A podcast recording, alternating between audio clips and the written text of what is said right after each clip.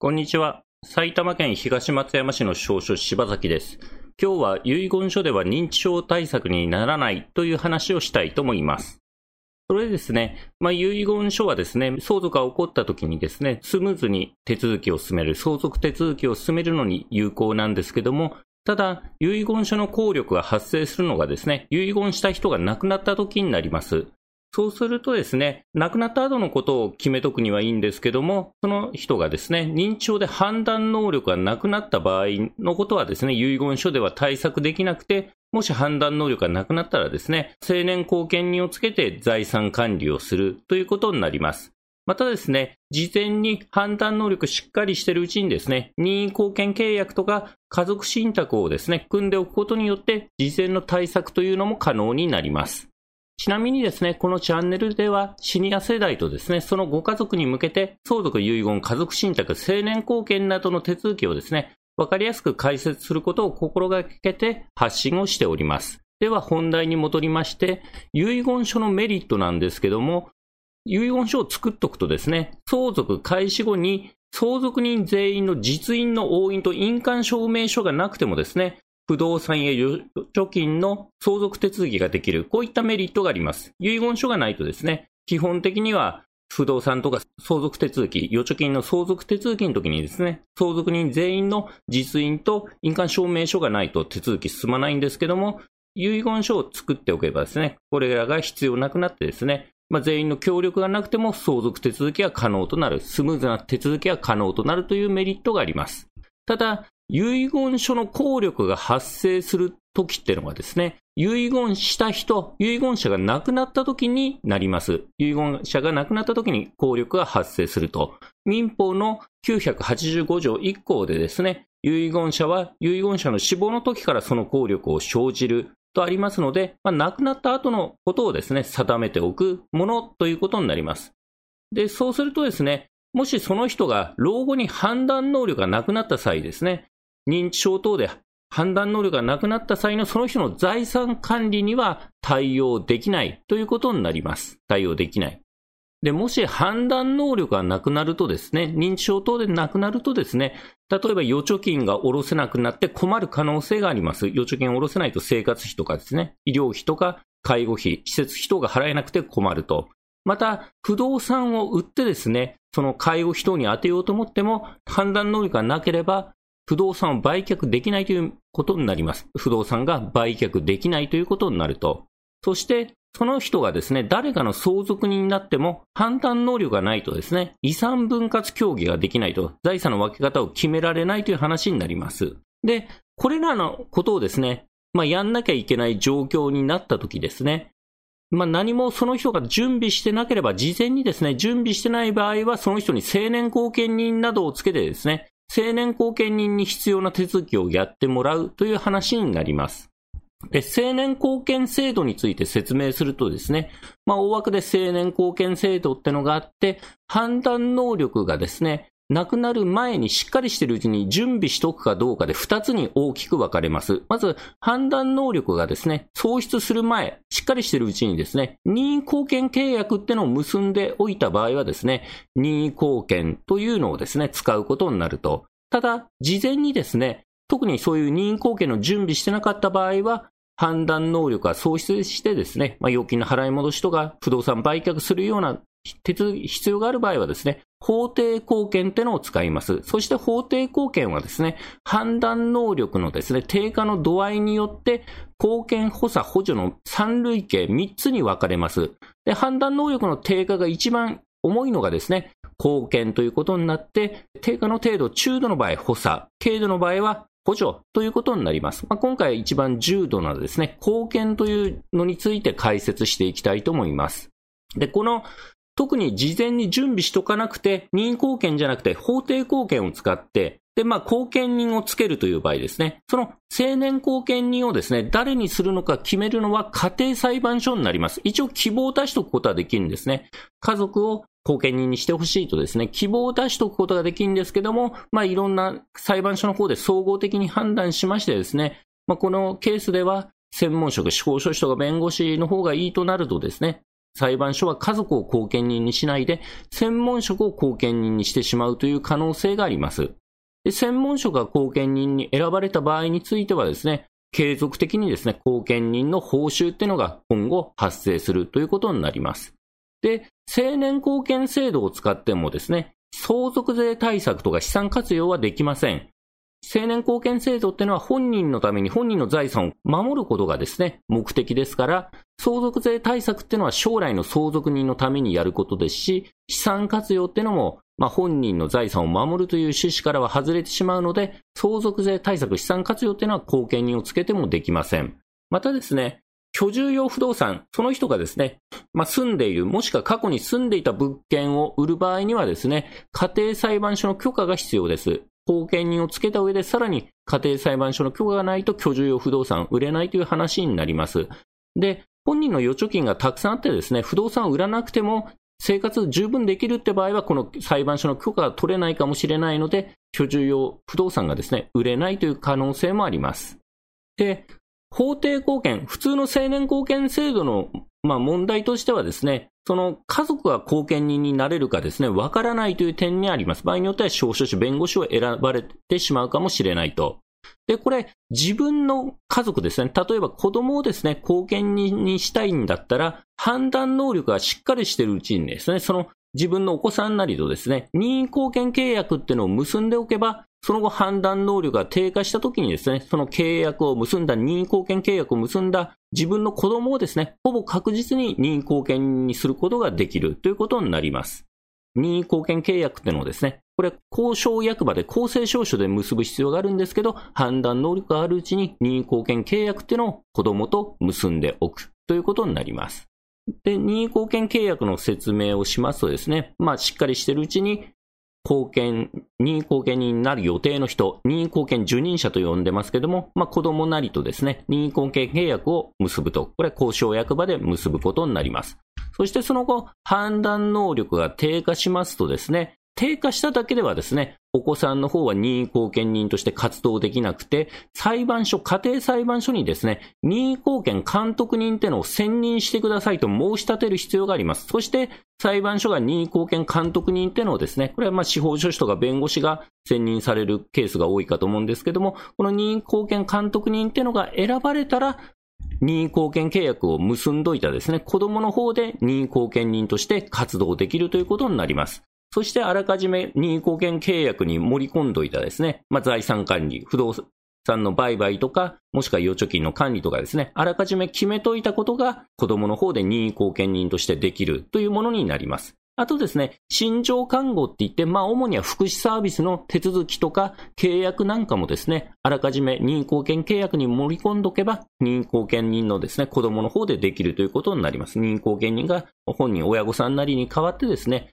福祉サービスの手続きをしたりするということになります。で、任意貢献のメリットとしては、ご家族をですね、ほぼ確実に任意貢献人にできると。その家族を貢献人に、任意貢献人にすることがですね、本人のためにですね、ふさわしくないということになるとですね、法定貢献を別に選ぶ可能性もあるんですけども、基本的には任意貢献契約したですね、親御さんの意思が尊重されて、お子さん寝るようですね、任意貢献人にできるということになります。そして任意貢献契約の場合は法定貢献と違ってですね、居住用不動産の売却の際にも家庭裁判所の許可は不要ということになります。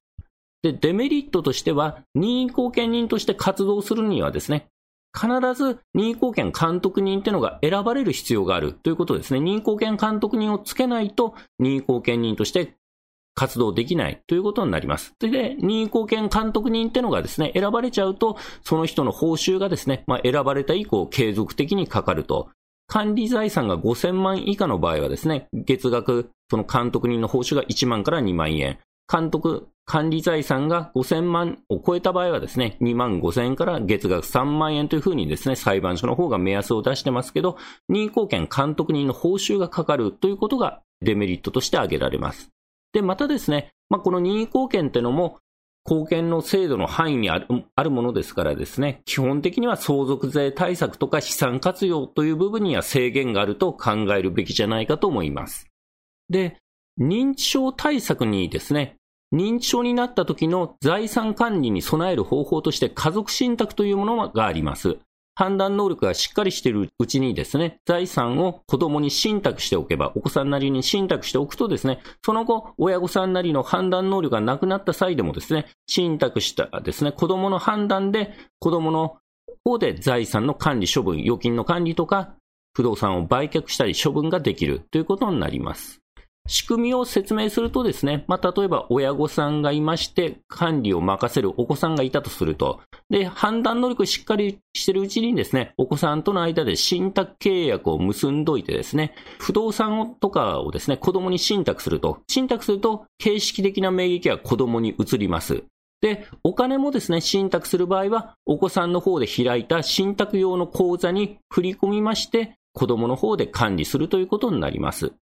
そして信託契約書にですね、まあ、子供の方にどういう権限を与えとか決めとくと、預金の管理する権限とか不動産の売却をする権限を与えておくと。で、そうすると親御さんの判断能力がなくなったとしてもですね、この親御さんが作った信託契約書のですね、意思がですね、そのまま続きますので、親御さん判断能力がなくなった後も、お子さんの方でですね、預金の管理をしてですね、お金を引き出して親御さんのためにですね、生活費として渡したり、施設費、医療費の支払いに充てたりということですね、お子さんはですね、親御さんのためにお金を管理することができます。で、また、不動産についてもですね、あらかじめですね、親御さんの判断能力がしっかりしているうちにですね、信託しておけば、その後、親御さんの判断能力が低下してもですね、お子さんの方で売却することが可能になります。後見人等をつけずにですね、お子さんの方で売却することができると。そして売却代金はお子さんが一旦受け取りますけど、お子さん自身のものになるわけじゃなくてですね、親御さんの生活医療の支払いとか、医療費とかですね、介護費の支払いと親御さんのために使うということになります。で、家族信託のメリットとしましては、これ資産の活用も可能ということです。貢献制度と違ってですね、資産活用も可能であると。まあ、投資用物件買ったりとかですね、そういった資産活用が可能なになります。で、結果として相続税の節税につながることもあると。まあ、貢献制度では不可能であった相続税の節税につながることもあるということになります。そして、居住用不動産の売却についてもですね、成年後見制度、法定後見と違って家庭裁判所の許可は必要ありません。で、家族信託にはですね、基本的には裁判所は変わってきません。で、あとはですね、また、後見制度、法定後見と違って、誰をですね、まあ、財産管理する人、受託者って言うんですけど、自分の決めた人を受託者にすることができるということになります。別に受託者はですね、裁判所が決めるんじゃなくて、自分が決めた人、まあ、例えば子供を管理する受託者にしたいということであれば、その希望が反映されると。またですね、遺言書と違って、何代にもわたって財産の承継者を指定できるっていうのも家族信託のメリットになります。通常のですね、遺言書では自分の次の人しか指定できないんですね。一代限りしか承継者は指定できないんですけど、家族信託の場合はですね、例えば自分が亡くなったら長男であると。で、その後長男が亡くなった場合は長女の子供に承継させるとか、何代にもわたるですね、資産の承継者の指定が可能となります。で、デメリットとしまして、家族信託のデメリットとしては、心情看護の機能はないということになります。福祉関係の契約や手続きをするですね、心情看護の機能っていうのは家族信託にはないので、家族信託の受託者だからといって、これらの親御さんの判断能力がないときに親に代わってこれらができるというわけではなりありません。ただ、福祉関係の手続きとかですね、家族が代筆してしまってですね、事実上通ってしまう場合が多いので、まあそういう場合であれば、後見人をつけなくても、まあ、事実上手続きはできるということになります。またですね、本人に代わって受託者が遺産分割などをすることもできません。まあ、こういった機能は家族信託にはないと。あとは年金口座の管理権限はありません。信託してもですね、年金っていうのは信託できなくて、家族信託別の財産したとしても、年金っていうのは親御さん自身の預金通帳に振り込まれ続けるので、信託用の口座に年金は振り込んでもらえません。なので、年金用の口座の管理ってのは家族信託ではできないということになります。ただ、キャッシュカードがあって暗証番号を知ってれば事実上家族が出し入れできるかもしれないですけど、家族信託の仕組みではできないということになります。で、認知症対策のですね、まあ、選択基準としましては、まずですね、現時点で判断能力があるのかないのか、もし判断能力がないとすれば、もう選べるのは法定貢献、通帳の成年貢献制度ということになります。で、今時点で判断能力があるんであれば、まあ、任意貢献が家族信託っていうのはできるんですけども、家族信託のですね、まあ、メリット、特徴である柔軟な財産管理とか積極的な資産活用、また何代にもわたる承継者の指定をする必要があるのかないのか、もしこれらをする必要がないんであればですね、家族信託を導入する必要はなくてですね、相続のことを決めときたければ遺言をするし、そして認知症のことについては、事前に対策するんであれば任意貢献契約を結んどくし、対策しないんであれば、いざ判断能力が低下したときに法定貢献を使うということになります。で、また、これらのですね、家族信託の特徴、積極的な資産活用とかですね、柔軟な財産管理、何代もわたる承継者の指定が必要なんであれば、家族信託の導入を検討するということになります。で、また、家族信託はですね、心情看護機能っていうのがないですので、これらに対応するためにですね、任意貢献契約を検討したり、えー、法定貢献、判断能力低下したら法定貢献を使うということも考えられると。これは、